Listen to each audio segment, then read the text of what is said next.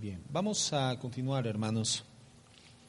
La semana pasada estudiamos el noveno mandamiento, no hablarás falso testimonio en contra de tu prójimo y es un tema que nos da muchísima materia de estudio. Entonces, vamos a continuar versando sobre esta información que está contenida en la ley moral de Dios en los diez mandamientos. Seguiremos hablando de la lengua, del hablar, de la conducta verbal, que es tan importante. Y en entonces este podría ser el tema 2 del noveno mandamiento. Prácticamente estamos terminando este segmento. Y bueno, en Proverbios 18, 21, Proverbios 18, 21. La escritura dice, la muerte y la vida están en poder de la lengua, y el que la ama, la lengua, comerá de sus frutos.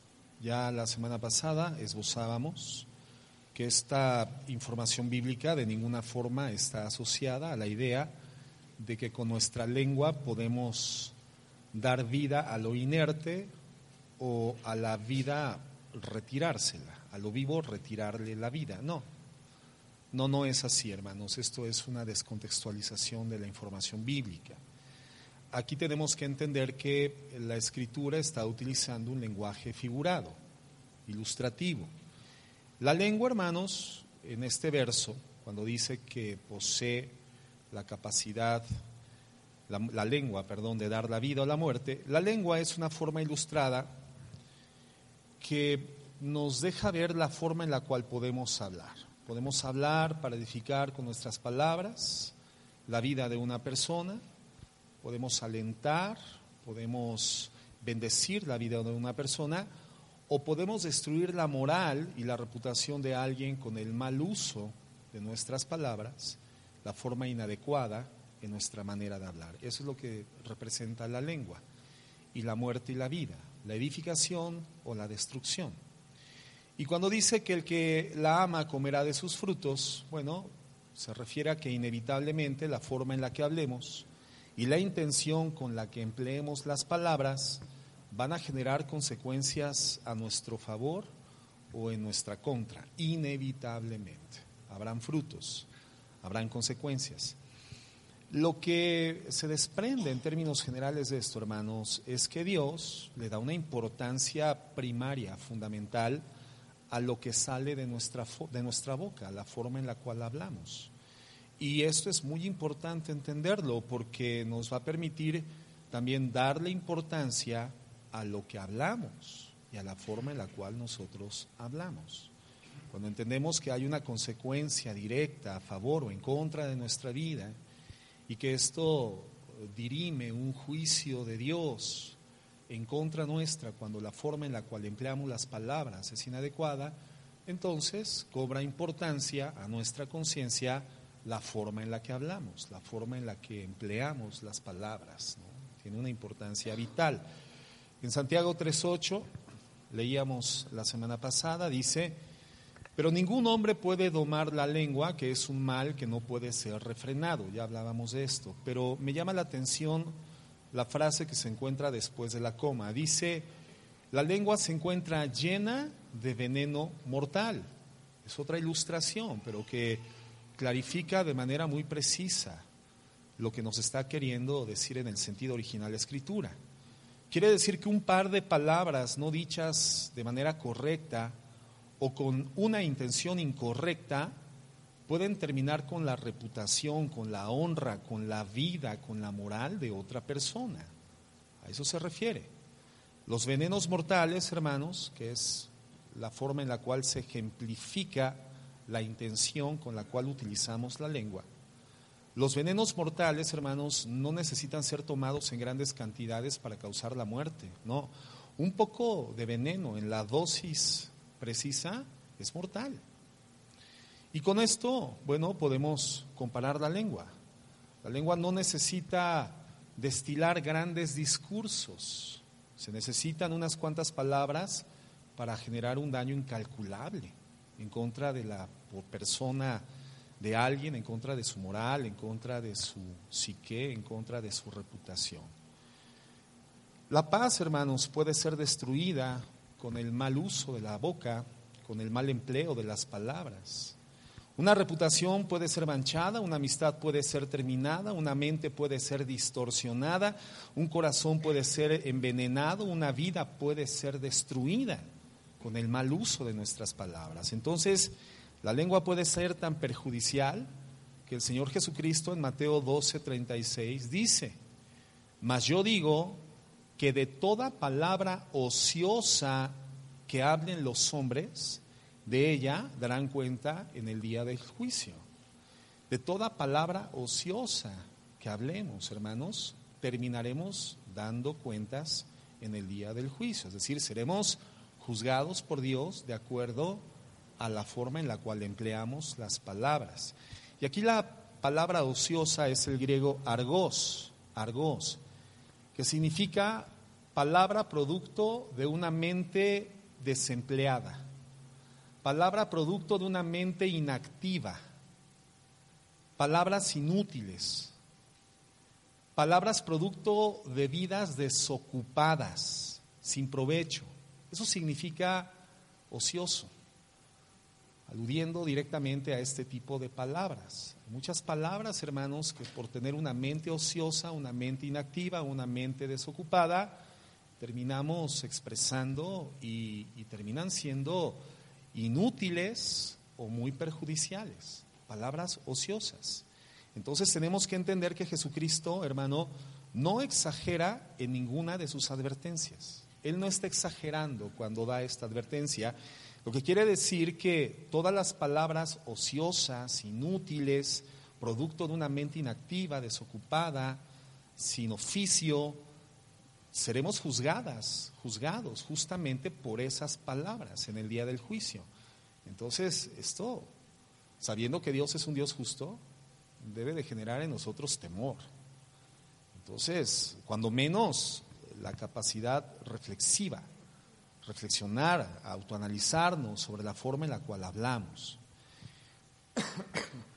Entonces es importante hablar de estas palabras ociosas, porque van a definir el juicio de Dios a favor o en contra de nuestras vidas, en un sentido importante. ¿Cuáles son estas palabras ociosas que hablamos sin pensar? ¿Cuáles son estas palabras ociosas que decimos por decir sin provecho? pero que un día van a ser el motivo del juicio de Dios en nuestra contra, de acuerdo a lo que dice la Biblia. Bueno, vamos a Proverbios, hermanos, y estudiemos cuáles son estas formas de hablar ociosa y cómo es que nuestra lengua puede convertirse en un instrumento de maldición en contra de la gente, de destrucción en contra de la moral de la gente, pero también de juicio en contra nuestra. Proverbios 15.2. Vamos a estar ahí en Proverbios, hermanos.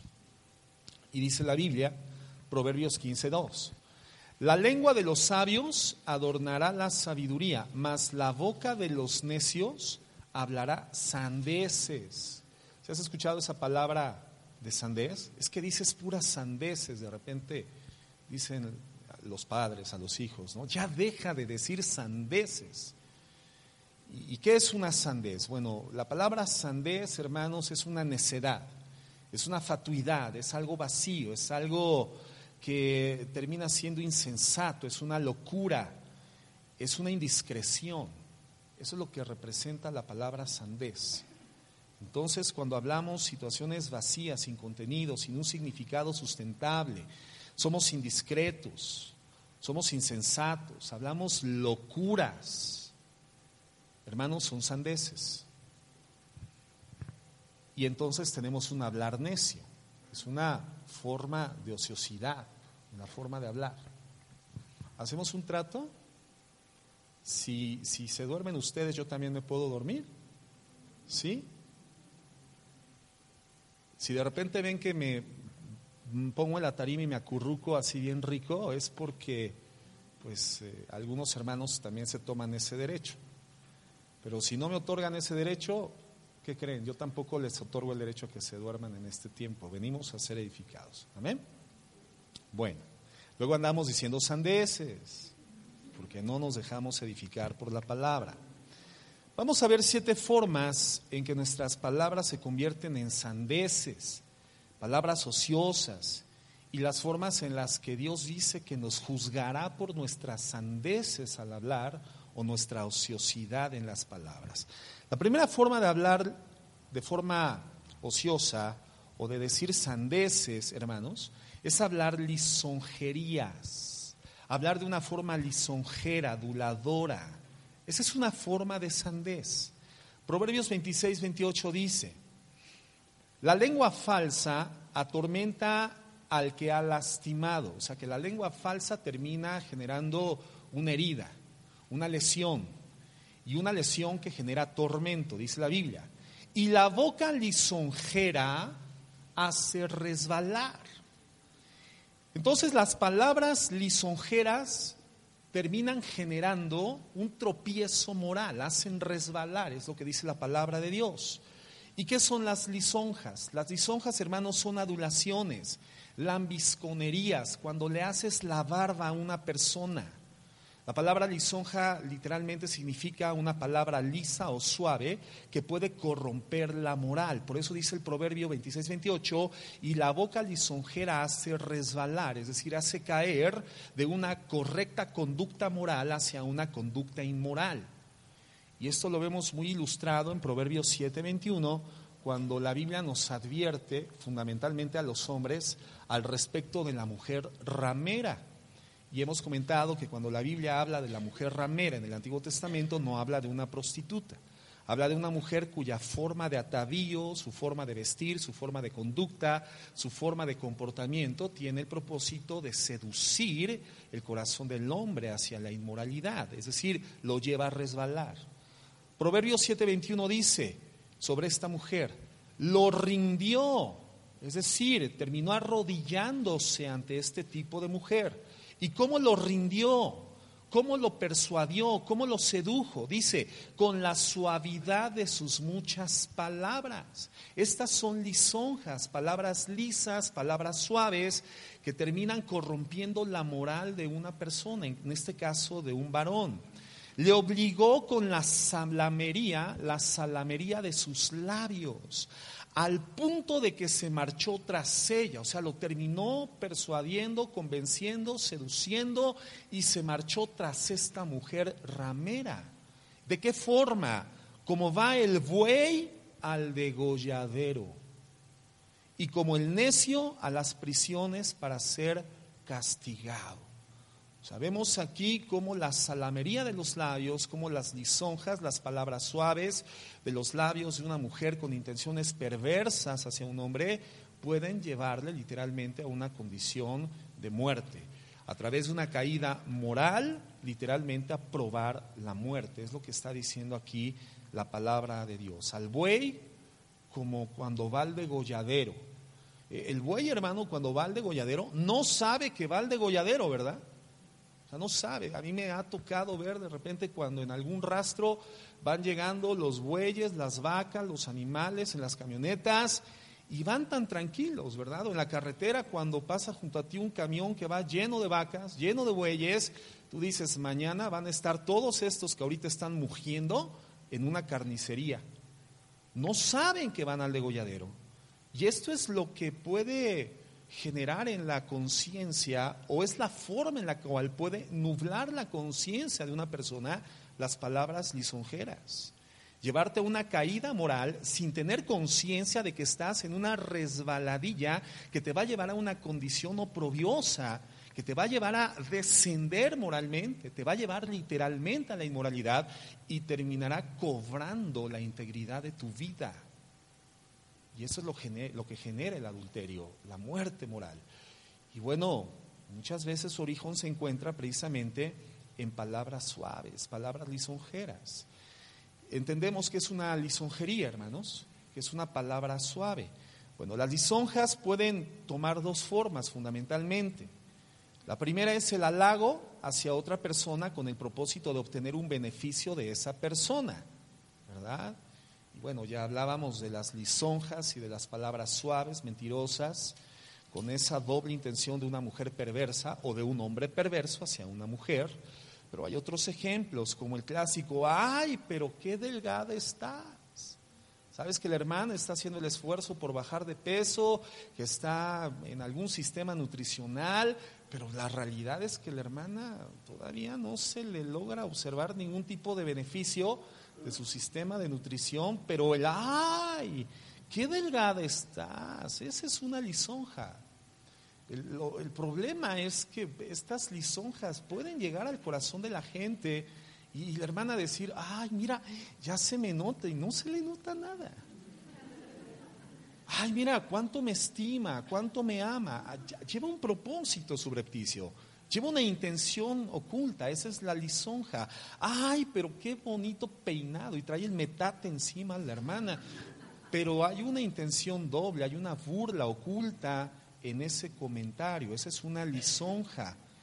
Uy, pero qué bonita corbata, así morada y con bolas amarillas. Y lo que estás haciendo es burlarte de la persona con una intención oculta.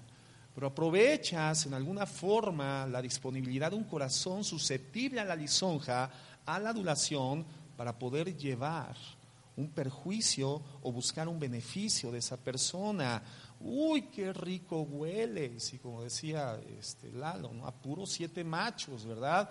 Pero hay intenciones ocultas en la lisonja.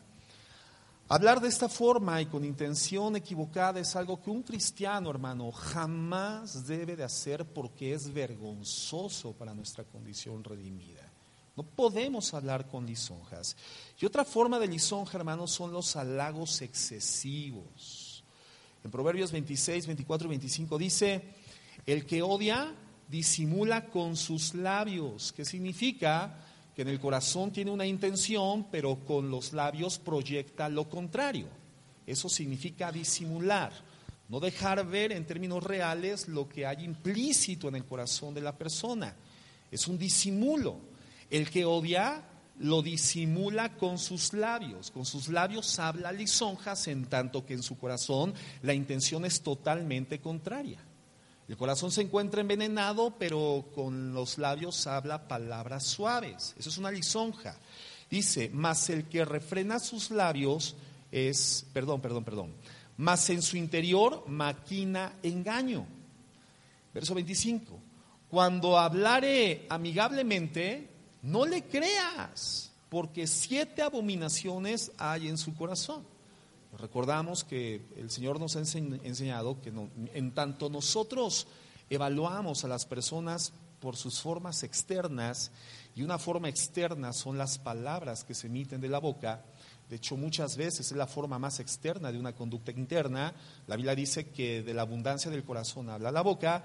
Bueno, también el corazón, por cuanto es perverso y engañoso, tiene la capacidad de ocultar sus abominaciones y sus verdaderas intenciones a través de palabras lisonjeras.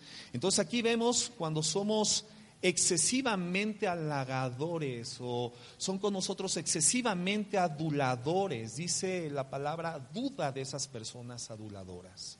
La persona aduladora es, ¡ay, qué bonita camisa! Y te queda perfecto con tu tono de piel y con tus ojos, ¿no? ¡Qué bonito! ¿Sabes que ya cuando una persona comienza a hacerte la barba, comienza a lambisconearte, se tiende de tapete con sus palabras para hacerte sentir bien. La Biblia dice, duda de las verdaderas o de las intenciones puras de esa persona, porque lo más seguro es que haya abominaciones en contra de tu vida, en su corazón. Entonces, cuando caemos en la lambisconería, en hacerle la barba a otra persona, hermano, muy continuamente encontramos motivaciones abominables en nuestro corazón o en otros corazones. No, hermanos, el cristiano no tiene que hablar de esta forma. En Proverbios 10, 19 dice la Biblia, en las muchas palabras no falta el pecado en la adulación, en el halago, en la lambisconería, en las lisonjas, no falta el pecado, en las muchas palabras, mas el que refrena sus labios es prudente. O sea que la Biblia nos conmina a hablar en una conducta prudente, apropiada, precisa, no excedida, ser sobrios, hermanos, al hablar. El exceso en lo que decimos a favor de alguien termina siendo desatinado y termina siendo impreciso. Entonces, la manera de hablar de un cristiano maduro siempre tiene que ser precisa, tiene que ser sincera. Tenemos que hablar con verdad y sin hipocresía. Esa es la forma de hablar, hermano, de un ministro de culto. Un ministro de culto tiene que ser muy cuidadoso en las palabras que utiliza cuando extiende un consejo, cuando da una dirección. Tiene que ser preciso. Por eso no pueden ser sus palabras, tienen que ser las palabras de Dios contenidas en la Biblia, la que establezcan el fundamento de un consejo espiritual genuino. Tiene que ser un consejo escritural. Un ministro de culto, hermano, que ha madurado, que ha aprendido del Señor, es preciso en su hablar no habla con exceso de palabras, no adula a la gente, es preciso, es concreto, dice lo que tiene que decir. Así tiene que ser. Nunca digas algo a alguien que realmente no tienes la intención de decir solo por quedar bien con esa persona. Esas son lisonjas. No le digas algo para buscar quedar bien con otra persona. ¿Sabes qué? Es que, de verdad, pero qué bonito cabello. Y tu mamá, oh, sí que te lo cuida, pero no, no, hermanos, no. O sea, si tú le quieres decir a alguien algo, díselo de forma directa, pero sé preciso, utiliza palabras en una forma concreta. No seas un queda bien, porque todos los queda bienes son barberos, lisonjeros, lambiscones. ¿Has estado cerca de una persona lambiscona? ¿Sí? De un barbero, de un halagador, de un adulador. Hermano, siempre llevan una intención perversa en su corazón. Cuando hables con un adulador, el Espíritu Santo te va a dar testimonio de, esto. Entonces, lo que te diga, créele completamente lo contrario, así de sencillo. Es una persona que busque tu bien. Una segunda forma de hablar sandeces, palabras ociosas que serán juzgadas por Dios, es hablar mentiras, hermanos, chismes, calumnias. Proverbios 11, verso 13 dice, el que anda en chismes descubre el secreto, mas el de espíritu fiel lo guarda todo.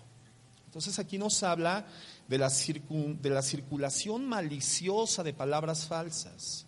Estas son formas de acarrear maldiciones en contra de nuestra vida, es lo que dice la Biblia, Proverbios 11:13. ¿Sí? ¿Estoy bien o me equivoqué? Proverbios 11:13. El que anda en chismes descubre el secreto, mas el de espíritu fiel lo guarda todo. Entonces, habla de esta circulación maligna, de palabras falsas, esto, hermano, genera maldición en contra de una persona. Por eso, primera de Pedro 3.10, que ya veíamos la semana pasada, dice, porque el que quiera amar la vida y ver días buenos, refrene su lengua del mal, refrena tu lengua, no seas un boquiflojo, no seas un lengua floja, no seas un chismoso, no murmures, no calumnies, no mientas.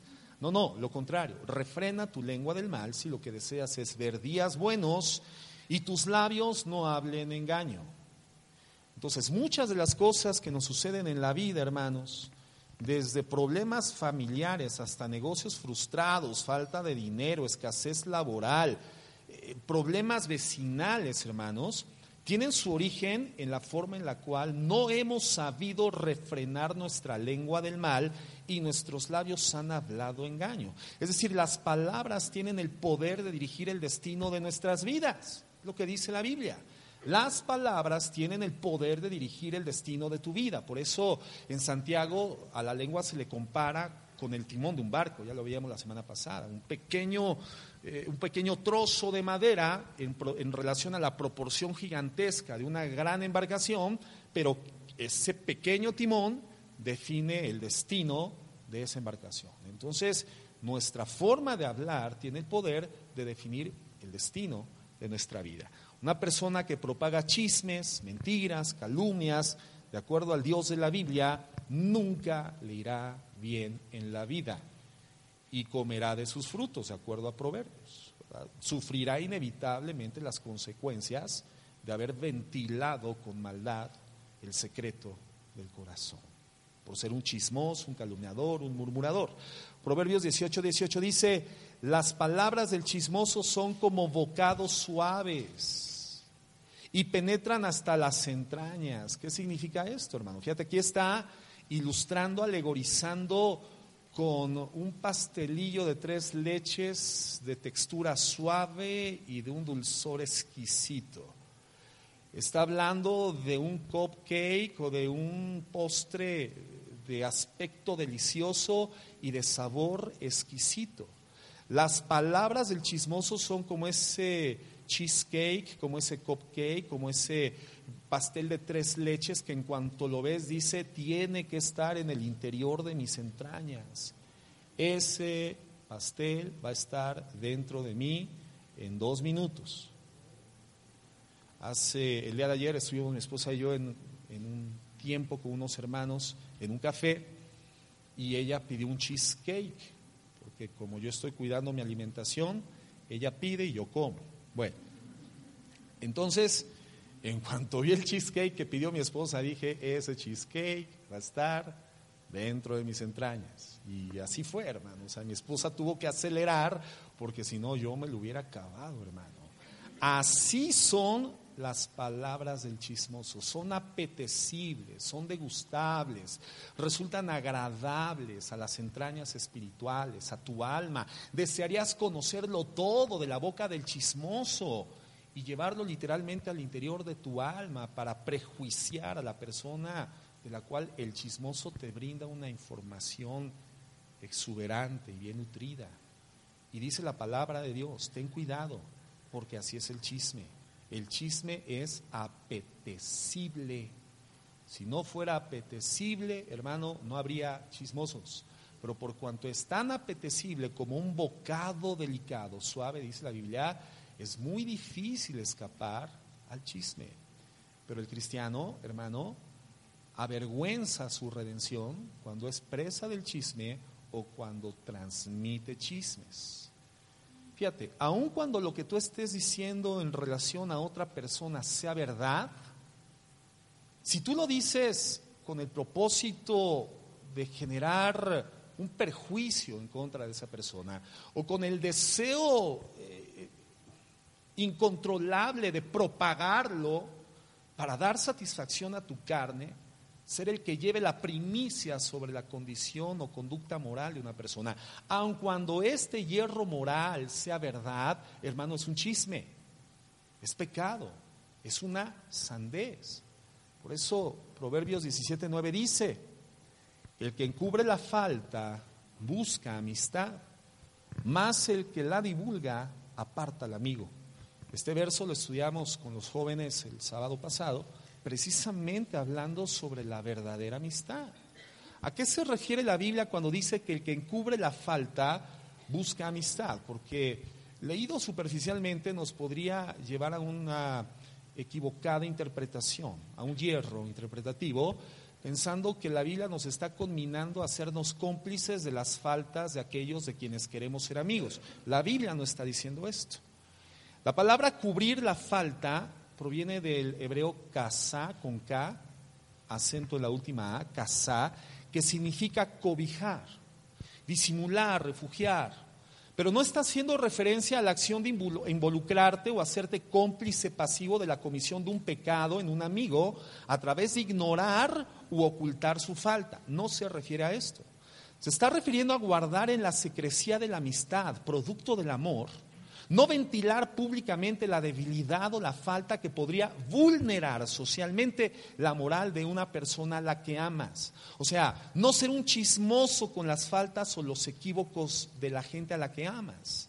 Eso significa ser confiable, no ventilar la intimidad de un amigo, ser sabio para poder guiar a un amigo a encontrar el consejo contenido de parte de Dios en la Biblia. Eso significa encubrir para poder subsanar la falta, guiarle bíblicamente al arrepentimiento, a la confesión de pecados, a la restauración de su vida moral, darle una instrucción bíblica la forma, la mecánica, la estrategia del restablecimiento de su comunión con Dios. Eso significa encubrir la falta, no hacerte cómplice del pecado, sino guiarlo con la palabra sabiamente a la restauración de su vida moral, motivarle a vivir bajo la cobertura espiritual de un ministro bíblico. Es el amigo que te dice, ¿sabes qué? Lo que me estás diciendo requiere de un consejo espiritual de una persona con doctrina, de una persona con consejo de parte de Dios. Esto necesitas decírselo al pastor, a la pastora, para ser ayudado espiritualmente. Eso significa encubrir la falta, no hacerte cómplice. Eso no, no significa hacerte cómplice o hacerte el de la vista gorda, no, eso sería un pecado significa involucrarte no con el pecado, sino con la condición moral de esta persona a fin de guiarle a una restauración espiritual, a una restauración moral y guiarle a tomar buenas decisiones. Entonces, las conversaciones privadas que alguien te confía, cuando tú las sacas a la luz pública, lo que estás haciendo, hermano, es propagar públicamente lo que confidencialmente te confiaron y está siendo un chismoso. No, no puede ser así. No debe de ser así. Aquí, hermanos, lamentablemente vemos eh, pues la falta de sabiduría en muchos pastores, en muchos ministros de culto que terminan divulgando el secreto que de un corazón honesto, de un corazón arrepentido, de un corazón dolido, de un corazón necesitado de auxilio, eh, se vierte en la esfera de la consejería pastoral. No, hermano, los pastores debemos de tener un, voto eh, hacia el Señor de absoluta discrecionalidad. Hay cosas que un pastor se tiene que llevar literalmente a la tumba, que nadie absolutamente puede enterarse. O pastores que, que no son cuidadosos de no tratar asuntos privados de los hermanos que les han confiado precisamente en consejería y, los tratan en presencia de sus hijos. O comienzan a discutir en la mesa familiar, oye, el asunto del hermano y la hermana, oye, que le metió una recia el hermano, ¿cómo ves? Y ahí está el hijo, la hija. Y bueno, pues los hijos de un pastor eh, no están obligados, hermanos, a la secrecía pastoral, eso es el pastor, y de repente, pues todo el mundo sabe, ¿verdad? Que el hermano Torguato le pega sus recias a la hermana Sigfrida, o al revés, que la hermana se surte al esposo, y al rato ya lo sabe la congregación.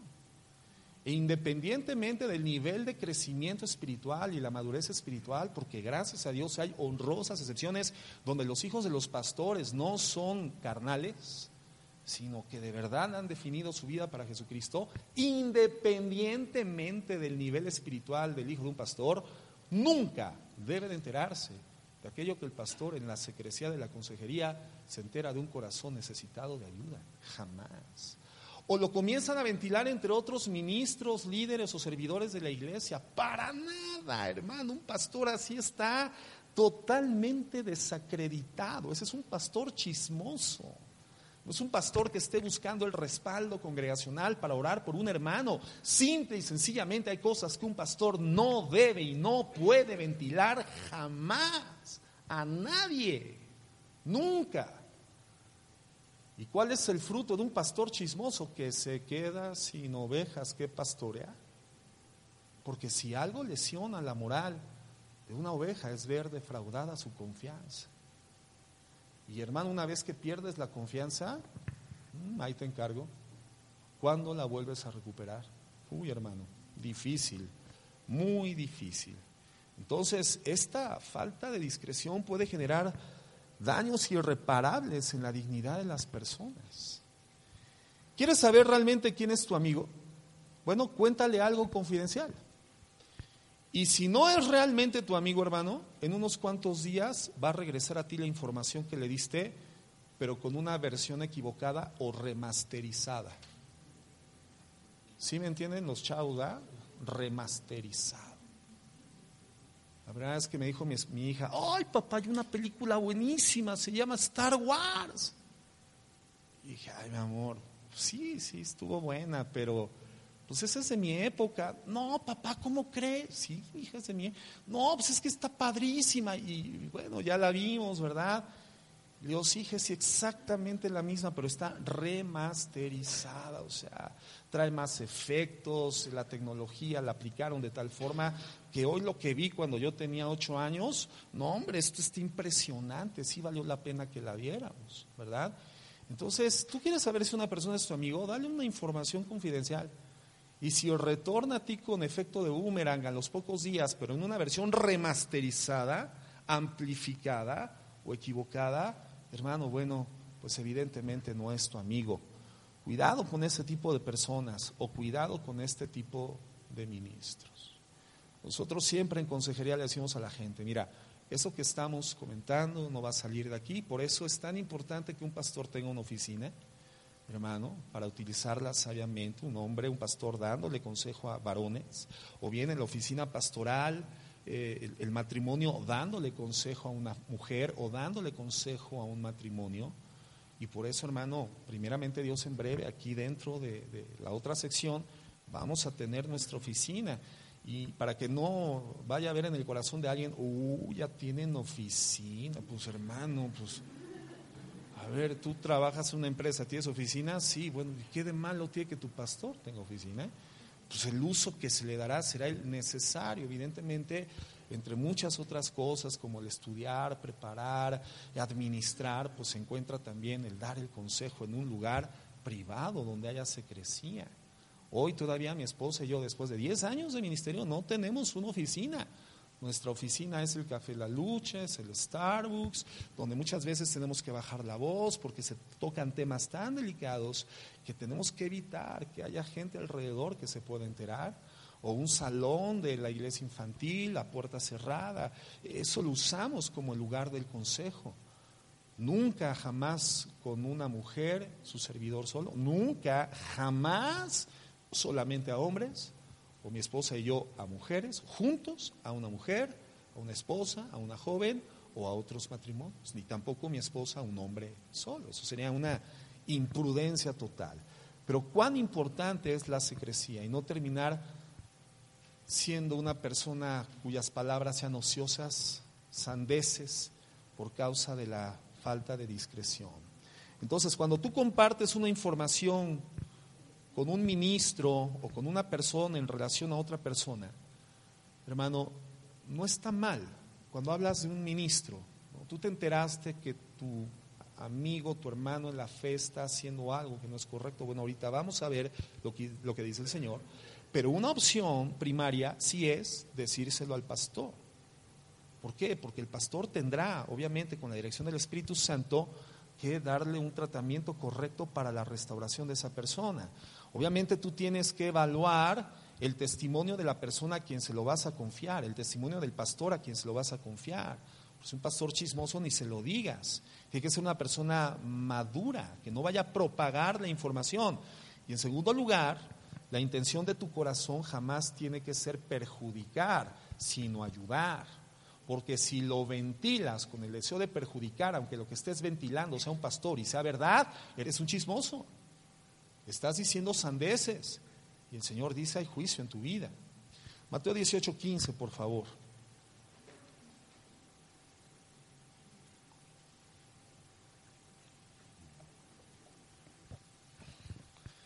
Y esta es una instrucción directamente del Señor Jesucristo. Mientras dice, por tanto, si tu hermano peca contra ti, ve y cuéntaselo al pastor que más confianza le tengas. ¿Así dice tu Biblia? Ni la mía. Dice, por tanto, si tu hermano peca contra ti, ve y repréndele como estando tú y él solitos, solos, solos. ¿Qué significa esto? El que encubre la falta busca amistad. Entonces un cristiano maduro cuando se ve afectado directamente por una actitud equivocada o una palabra ociosa de parte de otro hermano, lo que tiene que hacer es buscar la amistad, encubrirla. ¿Qué significa esto? Cobijarla en la secrecía del amor, lo que acabamos de decir, no ventilarlo, sino él y tú solos. Le tienes que decir, oye hermano, mira, con todo respeto me enteré que dijiste esto, únicamente vengo a aclarar el punto. Si lo dijiste, hermano, quiero decirte que no es verdad. Ahora, no lo dijiste, bueno, hay que tener cuidado porque por ahí tenemos que cerrar los oídos al chisme, a la murmuración y lamentablemente puede suceder eso.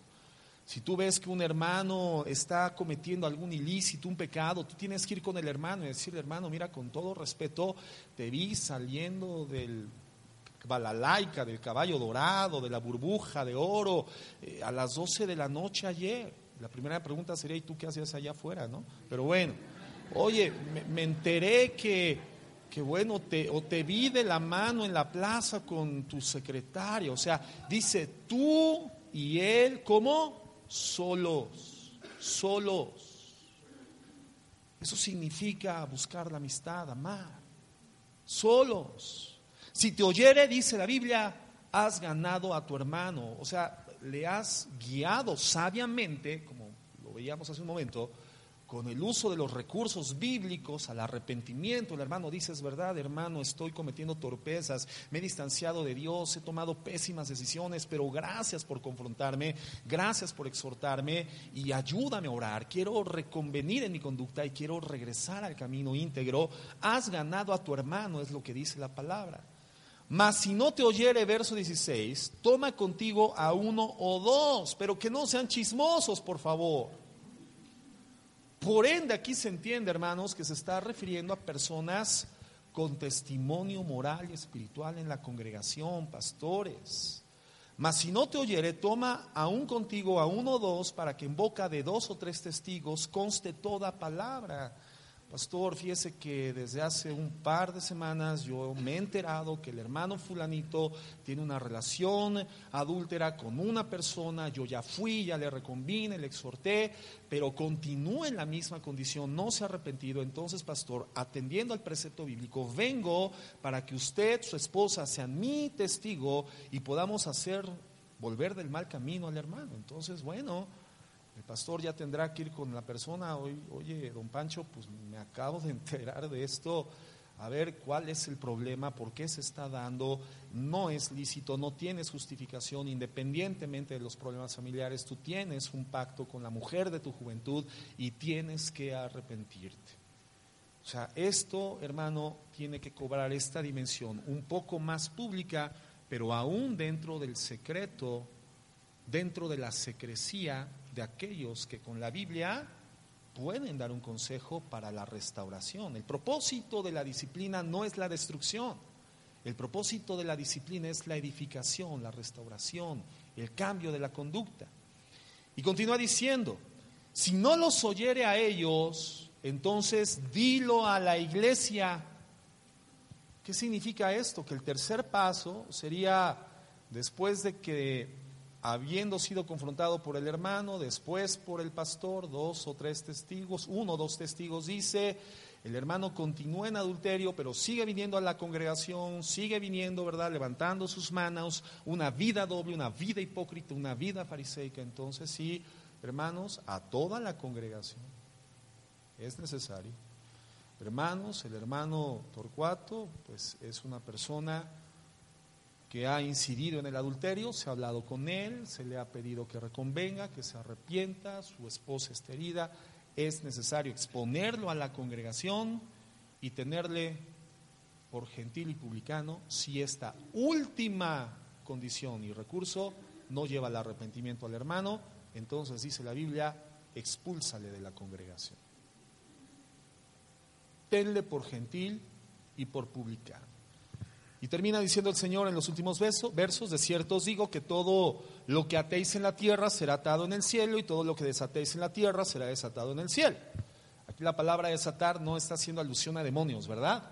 Está hablando de que una vez que el pastorado ha procedido con esta secuencia de pasos, de disciplina, de orden, de reconvenimiento moral y espiritual hacia un hermano pecador, entonces todo lo que ese cuerpo de liderazgo, lo que ese cuerpo de pastores acuerde en la tierra, será respetado en el cielo, respaldado en el cielo.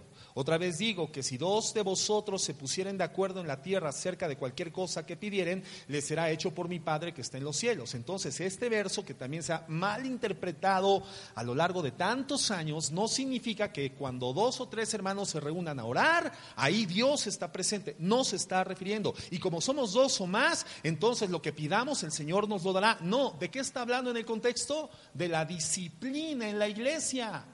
Entonces estos dos o tres hermanos son los que ejercen la disciplina, son los ministros que al haberse puesto de acuerdo, el Señor los respalda desde el cielo con la medida disciplinaria que extendieron a un hermano que no se ha arrepentido de su pecado y tuvo que ser expulsado de la congregación. Entonces, pues aquí vamos aprendiendo, ¿no? ¿Cómo hemos entendido? Hay una enorme diferencia entre lo que sé de la Biblia y cómo entiendo lo que sé que dice la Biblia. A veces entendemos de forma equivocada lo que sí dice la Biblia. Es que ahí dice la Biblia que en cualquier lugar donde dos o tres estén reunidos, lo que pidan les será dado. Ay, vamos a reunirnos. Entonces, hermana, por favor, venga a mi casa. Hermano, venga a mi casa. Vamos a hacer tres para hacer quórum delante del Señor y, y vamos a orar para que el Señor me dé una casa nueva. Entonces, si esa interpretación fuera correcta, el Señor estaría obligado a qué? A darle la casa nueva. ¿Pero se está refiriendo a eso? No. Hermana Torcuata, hermana Juanita, por favor vamos a unirnos porque quiero que el Señor me mande un esposo alto, rubio, ojos azules. Y como dice que donde dos o tres en su nombre reunidos pidan lo que pidan, será dado. Así que vamos a pedir, el Señor está obligado a dármelo. Opera de esa forma, pero así se interpreta. Es un equívoco. Es una manera desviada. Sí lo dice, pero entiendes mal lo que dice. Aquí está diciendo, otra vez os digo, que si dos de vosotros, ¿quiénes son vosotros? Los líderes que ejercieron la disciplina, se pusieran de acuerdo en la tierra acerca de cualquier cosa que pidieran en relación a qué? Al hermano disciplinado. Les será hecho por mi Padre que está en los cielos, porque donde están dos o tres congregados en mi nombre, para este efecto, la disciplina, allí estoy yo en medio de ellos. Nada tiene que ver ni con demonios para atar y desatar, y nada tiene que ver con deseos privados del corazón, deseos egoístas. No, todo tiene que ver con la disciplina. Entonces, la característica básica de un cristiano es que acepta la corrección. El cristiano es una persona dócil, una persona que abre su corazón al precepto bíblico cuando está equivocado. Una persona que se defiende, una persona que se justifica, que no acepta su condición, es una persona soberbia. Santiago 1.21 dice, por lo cual, desechando toda inmundicia y abundancia de malicia. Entonces, cuando tú eres confrontado por una persona en autoridad espiritual, un ministro de culto, o por un amigo en la fe que de forma madura te está conminando al arrepentimiento, dice, por lo cual, tienes que desechar toda inmundicia y abundancia de malicia. Y tienes que recibir con mansedumbre, aceptando el gobierno y la autoridad de la palabra de Dios sobre tu vida, la dirección del Espíritu Santo, con mansedumbre la palabra implantada, la cual puede salvar vuestras almas. Entonces, el propósito del consejo bíblico que te conmina al arrepentimiento es salvar tu vida salvarte del caos, de la caída moral y de la muerte. Este mismo verso en la versión Palabra de Dios para Todos dice, por eso dejen todas esas malas conductas y todo el mal que tanto los rodean y acepten con humildad el mensaje que Dios ha puesto en cada uno de ustedes. Ese mensaje tiene el poder de salvarlos. Entonces la característica de un cristiano es que su corazón sabe desprenderse de la malicia y de la abundancia de males, de la vanidad, del pecado, cuando está siendo expuesto al precepto bíblico para ser guiado al arrepentimiento. El cristiano no se queda caído en el pecado, el cristiano se levanta por el precepto bíblico. Siete veces cae el justo y siete veces se levanta, pero aguas, que no sea en el mismo agujero, porque entonces ya no eres justo, eres una persona que tienes por hábito pecar y por tanto podríamos dudar de tu condición redimida. Siete veces cae el justo significa que habrá varias oportunidades de caer en la vida cristiana, de cometer errores, aún de infringir normas, de incidir en el pecado, pero el justo termina levantándose. ¿Por qué? Por el precepto de la palabra, porque su corazón es dócil y, tiene memoria sobre el precepto que le ha redimido y lo toma, lo abraza y se vuelve a levantar y continúa adelante, se limpia la armadura abollada, se echa un sorbo de agua a la boca y sigue caminando. Esa es la vida del cristiano. Y dice la Biblia en primera de Timoteo 5:20, a los que persisten en pecar, repréndelos delante de todos. ¿Y a quién se refiere con la palabra todos? Se refiere a la iglesia. A los que persisten en pecar, repréndelos delante de todos para que los demás también que teman. Hay un dicho del mundo que dice, cuando veas las barbas de tu vecino cortar, pon las tuyas a remojar. Eso pasa mucho con los hijos, ¿verdad? Cuando un hijo menor ve que al hijo mayor le acaban de poner una disciplina severa, dice el hijo menor, no, mejor por la derecha. ¿No? Estoy a tiempo, espérate, vi volar la chancla, la verdad, pero iba hacia mi hermano. No, espérate, derecho, porque quiere decir que conmigo también me la van a aplicar. Entonces la Biblia dice que hay un temor santo. Y cuando la iglesia ve que no se tolera el pecado, que se le da un tratamiento bíblico al pecado, que se otorga la oportunidad de arrepentimiento, que se conmina y se guía el arrepentimiento a través del precepto bíblico oportunamente otorgado, pero la persona persiste en el pecado y se le exhibe públicamente, la iglesia, ¿qué crees que experimenta? Un temor santo a Dios. Dice, no, espérate, esto es en serio. Todo sale a la luz. Así que bueno, yo traigo esta debilidad, yo estoy en esta situación, si el hermano fue sacado a la luz, para mi ejemplo expuesto, así que con temor de Dios, sabiendo que Dios todo lo ve y que no hay forma de escapar a la conciencia eterna de Dios, entonces mejor modifico mi conducta y retorno al buen camino. Porque hoy entiendo que Dios es un Dios santo, santo, santo. Y esto es muy difícil verlo en las iglesias, hermano. ¿Por qué? Porque se está propagando una falsa misericordia que tiene su origen en la ignorancia de la doctrina de la palabra escrita, inspirada por Dios. La ignorancia de la palabra genera un falso amor hacia las almas, un amor sentimentalón, un amor carnal y destructivo que termina tolerando el pecado en la congregación. No, hermano. Una congregación bíblica no tolera el pecado, le da el tratamiento bíblico y si llega al punto de tener que ventilarse, y si se llega al punto de tener que excomulgar, tener que sacar de la congregación a una persona, hermano, una iglesia lo hace cuando es íntegra al Señor y a su palabra. Entonces, hay iglesias que por tolerar sentimentalonamente el pecado en sus miembros y hasta en sus ministros, los terminan llevando de la mano al infierno. ¿Por qué, hermanos? Porque el infierno es un lugar real, donde se encuentra la gente que quiso vivir esta vida a su manera, como le vino en gana. Una iglesia donde no se te exhorta, donde no se te llama cuentas, hermano, me enteré que estás haciendo esto. Y tienes que reconvenir en tu conducta. Las consecuencias espirituales en contra tuya, de tu familia, de las demás personas, aún de la congregación, serán estas. Tienes que arrepentirte y tienes un periodo de gracia para que te arrepientas y reconvengas en tu caminar. Pero si después del procedimiento persiste, entonces hay que decirlo a todos, dice la Biblia, para que los demás también teman. Entonces, la gente que no acepta la reprensión, hermanos, y las iglesias que no ejercen la reprensión, ambas, hermanos, no están guiadas por Dios, sino por Satanás. Y ese es el epítome, ese es el pináculo, el punto más alto de la rebeldía el querer vivir ignorando a Dios y haciéndose Dios para sus propias vidas. La iglesia tenemos que entender, hermanos, no es un club social. La iglesia no es un parque de diversiones donde cada uno hace lo que quiere, cuando quiere y con quien quiera. No, hermanos. La iglesia es un lugar que, al igual que la familia, tienen que ser el más claro ejemplo de la extensión del gobierno de Dios en el cielo en un lugar físico en esta tierra. Vamos a ver algunos consejos los minutos que nos quedan. ¿Cómo podemos gobernar y controlar nuestra boca cuando nos enteramos de algo sobre alguien? Porque ya vimos que el chisme es apetecible.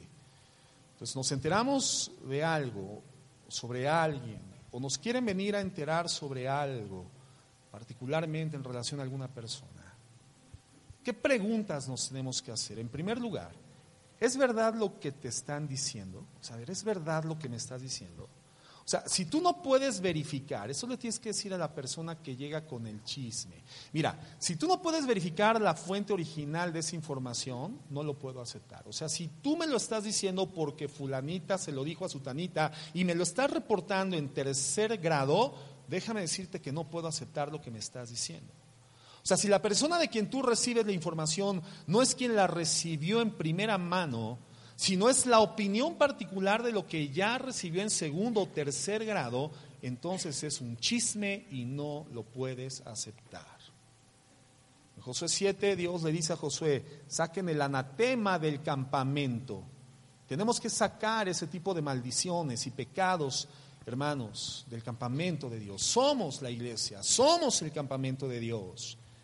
Y este tiene que ser un lugar santo, y no me refiero a este lugar, sino a la iglesia. La forma de vida de la iglesia, de los redimidos por la gracia, tiene que ser una forma de vida santa. No podemos creer, hermanos, que podemos tener pecados secretos. No, no, hermanos.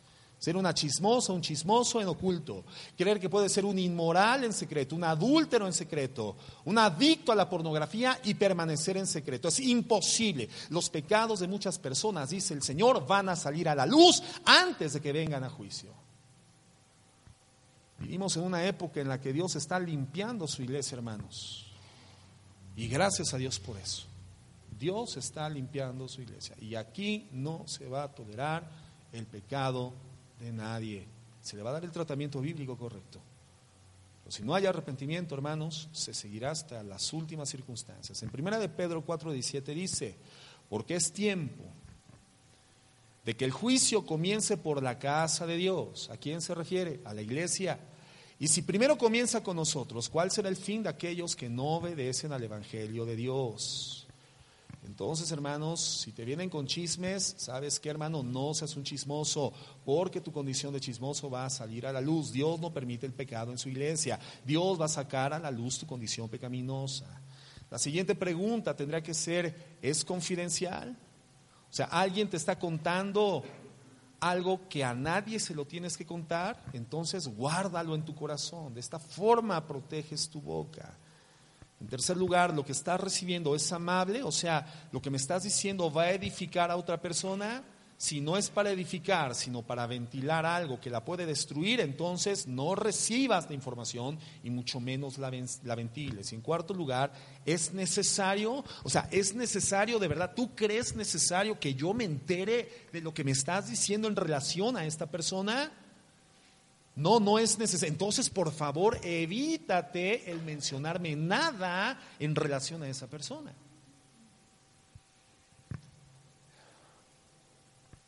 Acuérdense, si contamos algo de alguien es porque el deseo del corazón es restaurarla.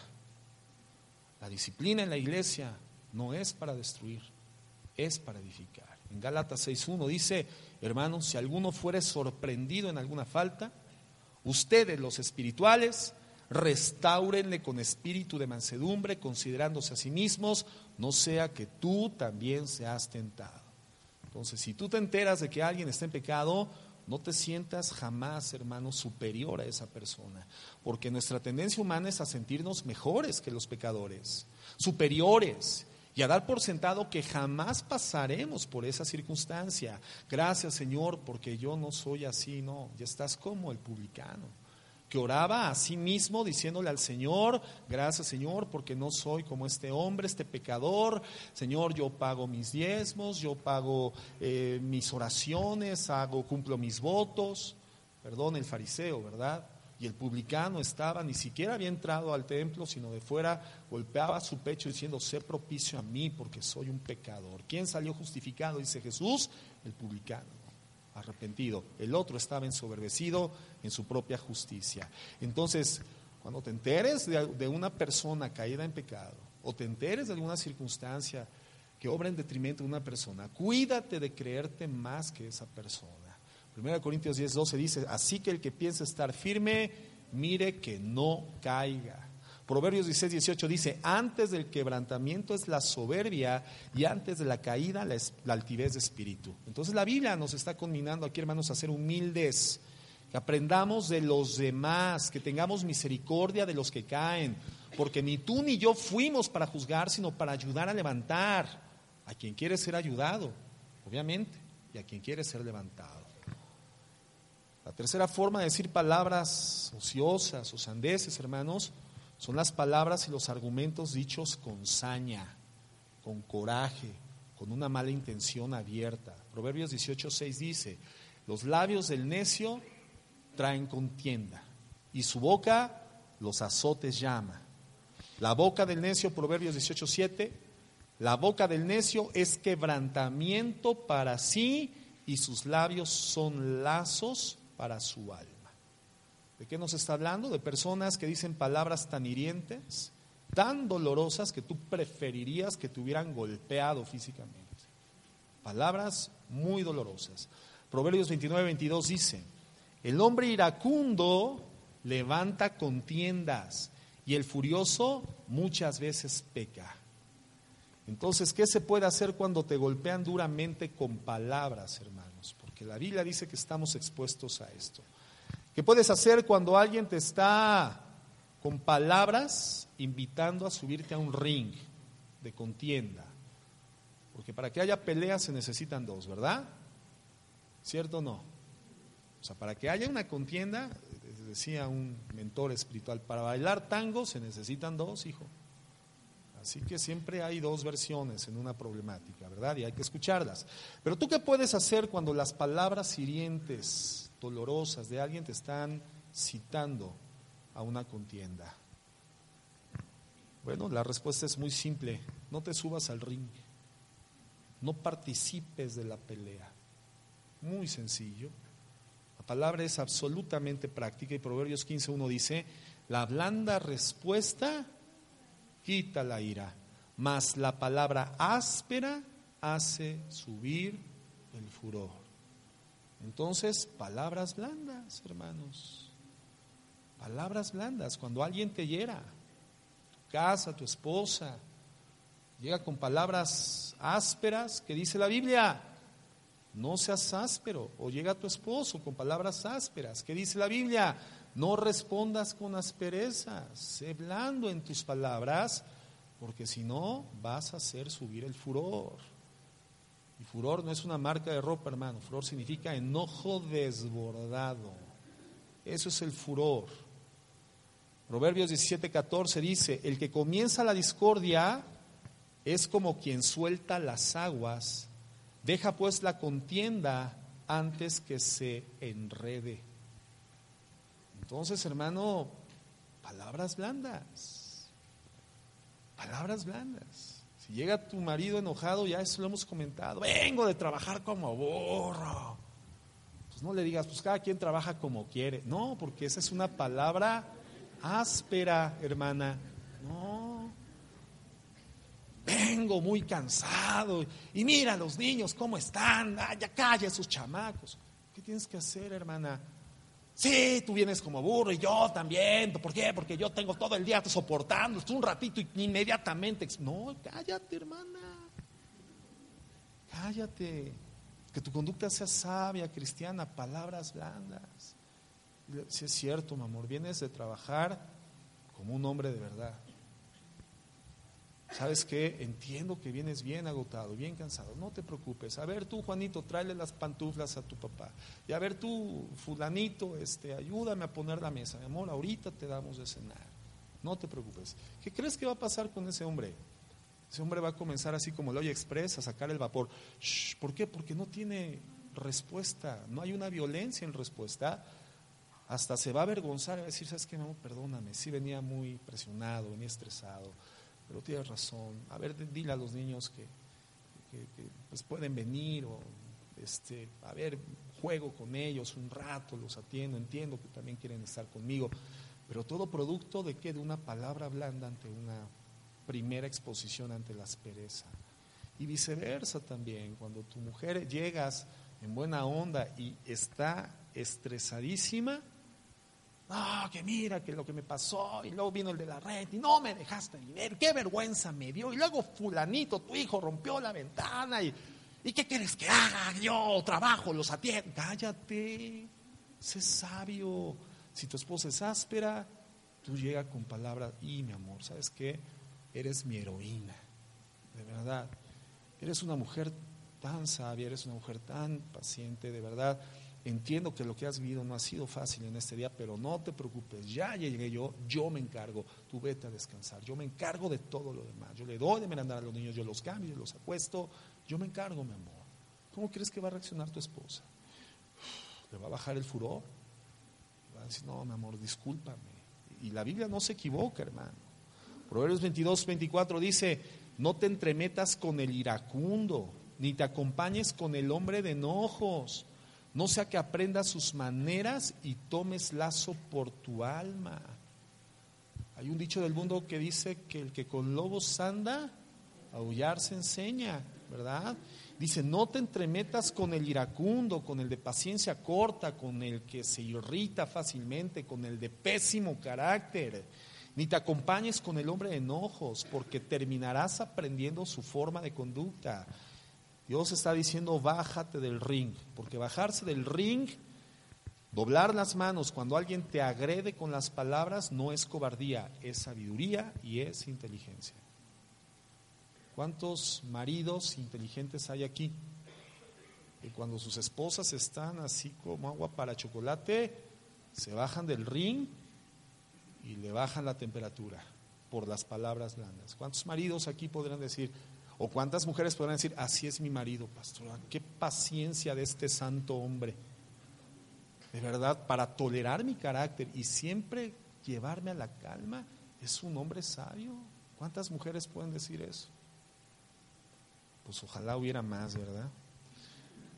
Cuarta forma de decir sandeces en los siete minutos que nos quedan. Hablar con demasiado alarde. Es otra forma de sandez, es otra forma de decir palabras ociosas. Con alarde. Proverbios 17, 27 dice, el que ahorra sus palabras tiene sabiduría. Nuevamente, el cristiano maduro es prudente, es sobrio, es preciso. De espíritu prudente es el hombre entendido, o sea, es inteligente el hombre o la mujer que dice palabras precisas, apropiadas, correctas. Aún el necio, fíjate hasta dónde llega el saber ser prudente en el uso de palabras. Aún el necio, ¿y qué es un necio? Un terco, un obstinado, una persona que ante la evidencia ante la verdad irrefutable, inexpugnable, la verdad inobjetable, decide dar la vuelta en sentido contrario, taparse los ojos y continuar perseverando en su obstinación. Ese es un necio. Bueno, hasta el necio, cuando se calla, pasa por sabio. El que cierra sus labios es inteligente. Hasta, fíjate, la Biblia nos está diciendo que el necio no es un carente de entendimiento. ¿eh? Hasta el necio inteligente se calla cuando no tiene algo que decir correcto. Y por quedarse callado pasa por sabio. Entonces, papá, cuando no tengas una respuesta sabia que decirle a tus hijos, mejor cállate. Oye, papá, ¿y cómo ves eso? Y aquí, uh, mm, bueno, luego hablamos. Tu hijo va a decir, híjole, qué sabio es mi papá. Seguramente me va a decir algo que me va a resolver el problema. Y no tiene ni la más mínima idea, pero sabes callar. ¿Sabes callar? No te quemes cuando no tengas una respuesta espiritual con tu esposa. Oye, mi amor, y este, y a ver cómo es Dios. Y como tú eres un profundo y, y has sido lector de la Biblia, ¿verdad? Ah, mm, Sabes que mi amor, en la noche el tema es tan importante que en la noche lo tratamos. ¡Wow! Mi esposo, no hombre, me va a dar una cátedra sobre Dios hoy en la noche. No tienes ni la más remota idea, pero tienes que meterte. Aún el necio, cuando se queda callado, pasa por sabio. Entonces, la Biblia nos está diciendo que hay personas que al contrario hablan mucho, todo lo hablan, todo lo saben. Todo lo, te has topado con esas todo lo saben. Son arrebatados en sus palabras y en sus expresiones, son imprudentes. Qué difícil es dar consejo a una persona que no sabe escuchar. Fíjate, qué común es eso, hermanos, que piden un consejo espiritual, un consejo bíblico, y exponen su problema, pero ya que expusieron su problema, no les interesa escuchar nada de lo que tiene que decir el pastor, sino que sin enfocar su atención en el consejo del pastor, siguen pensando en cómo continuar expresando lo mucho que le tienen que seguir diciendo al pastor. Y te das cuenta, porque son palabras, son personas que cuando le estás hablando están dispersas y están así y comienzan a inquietarse. Y uno se pregunta, entonces, ¿para qué me pide un consejo? Con todo respeto, me está quitando el tiempo. ¿Y qué frecuente es eso? Personas que no tienen el tiempo para esperar, que no enfocan su atención ahora para escuchar. No, tienen que seguir hablando. Sí, pastor, pero fíjense, es que no, y es que además pasó y así, así, así, así. Y el pastor ahí tiene dos horas, ¿verdad? En paciencia escuchando a esa persona. Y ya que se logra callar la boca, mira hermano, el consejo bíblico es este. Sí, pastor, pero mire, es que lo que, ay, ¿sabes qué? Señorita, un gendarme, por favor, que se lleven a este hombre. Casi te dan ganas, de verdad. No, no, no, no, no, hermanos, eso, eso es alardear y son palabras ociosas. Por eso un ministro sabio es alguien que utiliza las palabras precisas, no habla de más. Proverbio 18:13 dice, al que responde palabras antes de oír. Hay muchos que responden palabras antes de oír. Lo que acabamos de decir es fatuidad y oprobio. Gente que no está acostumbrada a escuchar. Nunca, hermanos, contesten sin escuchar. Nunca contesten sin asimilar la pregunta. Nunca hagan un juicio a priori sin conocer el problema. Porque esto, hermano, es alardear. Y son actitudes necias. En quinto lugar, burlarte de las personas. Es otra sandez.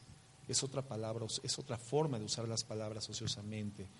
Proverbios 17:5 dice, el que escarnece, o sea, el que se burla al pobre afrenta, pero también afrenta a su hacedor, es decir, a Dios. Y el que se alegra de la calamidad no quedará sin castigo.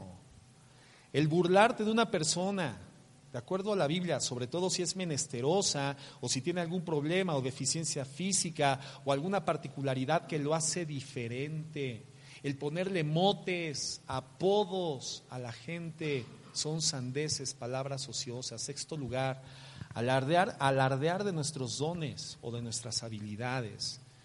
Proverbios 27.2 dice, alábete, fíjate en esto, ¿eh? alábete el extraño, pero no te alabes tú de tu propia boca, el ajeno te alabe y no tus propios labios. Toda esa gente que quiere impactarte con lo que hace, impactarte con lo que sabe, gente que se autopromueve, que busca el reconocimiento, quieren el aplauso, que la gente sepa que eran superactivos en la obra de Dios. No, no, no, no. Ay, qué frecuente es esto, hermanos, ¿eh? Cuando llegan hermanos de otras congregaciones, gracias a Dios, cuando el Señor los trae. Pero pues a veces el Señor los trae precisamente porque pues no estuvieron sujetos a una enseñanza sana y, y han incidido en esta sandez, alardear. Y comienza, no, es que yo en la otra congregación, no, pastor, yo era encargado, no, yo, yo estaba encargado de esto, y yo hacía, y yo era el brazo derecho del pastor, y yo tenía este ministerio, y hacía aquello, y subía, bajaba, y la pregunta, entonces, ¿y entonces qué hace usted aquí? Si usted es tan indispensable para la obra en la otra iglesia, pues ¿por qué no sigue usted en la otra iglesia? No, no les cause ese perjuicio, no los haga prescindir de sus dones y virtudes. Qué desagradable. Pero bueno, obviamente uno tiene que ser sabio y entender que está hablando alguien con una persona que está alardeando, una persona que ha caído en la soberbia, en la petulancia, y hay que ayudarle. Por eso esas personas lo primero que hay que hacer es decirle, hermano, wow, wow, wow, wow. Es tan impresionante lo que Dios puede hacer a través de su vida, que ahí está esa silla para que se siente dos añitos, para que el Señor lo siga instruyendo, porque no hay duda de que Dios lo puede usar. Pero ahorita No. No se tiene que autopromover nadie en la obra de Dios. El que promueve es Dios. Tienes que hablar de ti, no tienes que alardear, no tienes que decir yo era aquel. Entonces regrésate allá. No.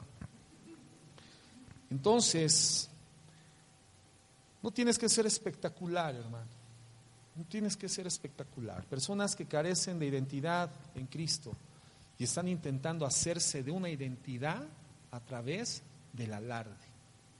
Esas personas pues, no están para servir, están para dejarse servir, dejarse ministrar, dejarse lavar los pies, dejarse adoctrinar, aprender de la humildad de parte de Dios. Y en séptimo lugar, sandeces y palabras ociosas, las vulgaridades y las groserías, hermanos. Las vulgaridades y las groserías.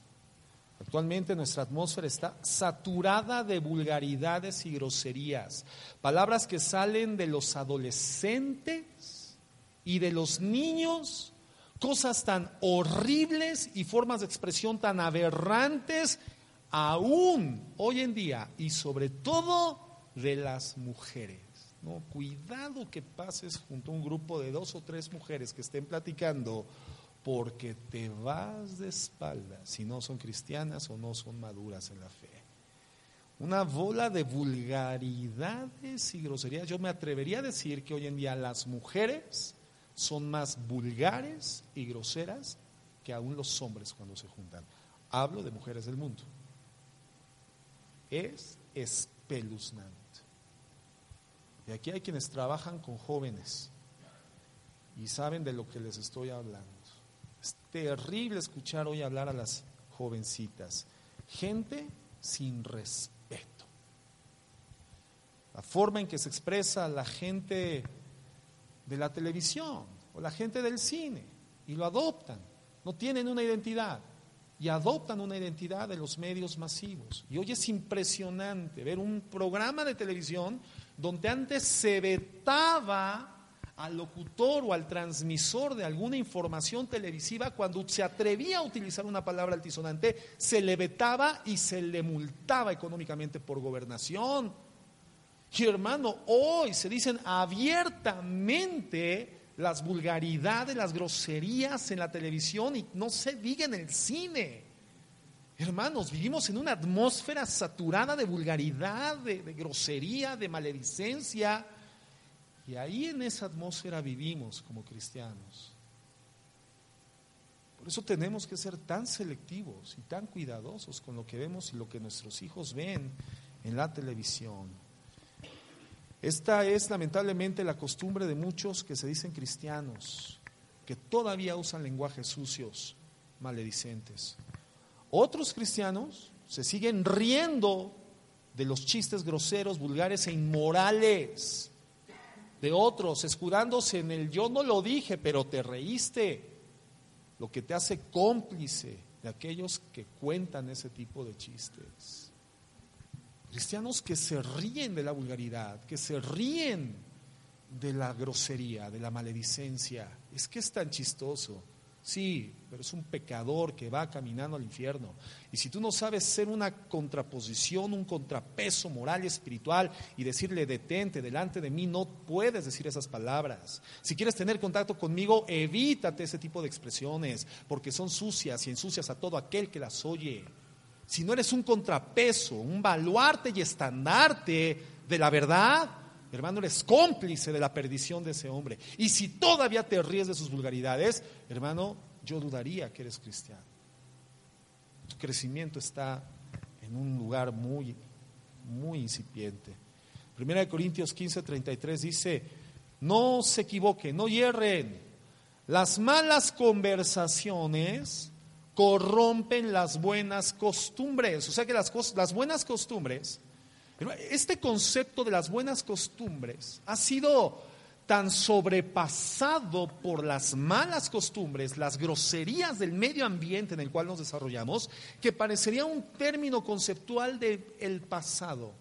De mi bisabuelita. Es, eso de las buenas costumbres lo escuché hace muchos años, pero está pasado de moda. No, hermano, es tan vigente y tan atemporal como la palabra de Dios. Aquí se establece las malas conversaciones, dice que corrompen las buenas costumbres. Entonces, velá debidamente y no peques porque algunos no conocen a Dios, para vergüenza vuestra lo digo. Es decir, hay entre ustedes quienes se dicen cristianos, pero su forma de hablar corrompe las buenas costumbres. La bola de sandeces y palabras ociosas, chismes, injurias y todo lo que hemos estudiado da por testimonio de que no conocen a Dios. Y lo digo para vergüenza de ustedes. Es lo que dice la Biblia. No lo digo por ninguno de ustedes, hermanos. Solamente estoy exponiendo lo que la Biblia dice. Velá debidamente, o sea, estén alertas espiritualmente y no pequen, porque algunos no conocen a Dios diciendo que son cristianos. Es lo que dice. Para vergüenza lo digo. Proverbios 15:4 dice: La lengua pasible es árbol de vida, mas la perversidad de ella es quebrantamiento de espíritu. Entonces, para Dios, hermanos, es muy grave todo esto. Es muy grave. Todas estas formas de sandez, todas estas formas de hablar ociosamente, literalmente nos debe de presentar hoy, en un momento temprano, a tiempo, la realidad de que estamos expuestos ante el juicio de Dios. Y que si ya dijimos una gran cantidad de palabras ociosas en el pasado, ya basta, porque la Biblia dice que seremos juzgados por esas palabras. Ya basta. Para Dios es muy grave todo esto. No es liviano, no es ligero. Hay cosas chuscas, hermanos, que nos hicieron reír en esta enseñanza, pero el tema no es ligero. Es un tema de vida. Ya no lo hagas. Comienza a sustituir tu vocabulario, domina tu carne, no propagues el chisme, no hables maledicencias, no seas no seas torpe. No generes el juicio de Dios en contra tuya. Deja de destruir la vida de la gente, deja de destruir la moral, deja de violentar la dignidad de los demás. Sé sabio, sé sabio. Y no toleres el chisme de nadie. Tus oídos no son basurero para permitir que viertan la basura. El chisme es putrefacto. Seamos sabios, hermanos. Una congregación sabia, maduros en la fe, hombres y mujeres dignos, funcionales a la obra de Dios. Por eso Proverbios 18, 21 dice, la muerte y la vida están en el poder de la lengua y el que la ama comerá de sus frutos. Es a lo que se refiere la palabra de Dios. Tenemos, conclusión hermanos, tenemos que aprender a hablar. Porque el que no sabe hablar con sabiduría será juzgado por Dios. Vamos a orar. Señor, gracias te damos. Gracias te damos por tu instrucción. Te pedimos, mi Dios, que nos ayudes. Ayúdanos, Señor, a mantener esta conciencia permanente de que tú no puedes ser burlado Señor, que salgan de nuestros corazones estas palabras ociosas, estas sandeces, sabiendo que de todo esto daremos cuenta en el día del juicio.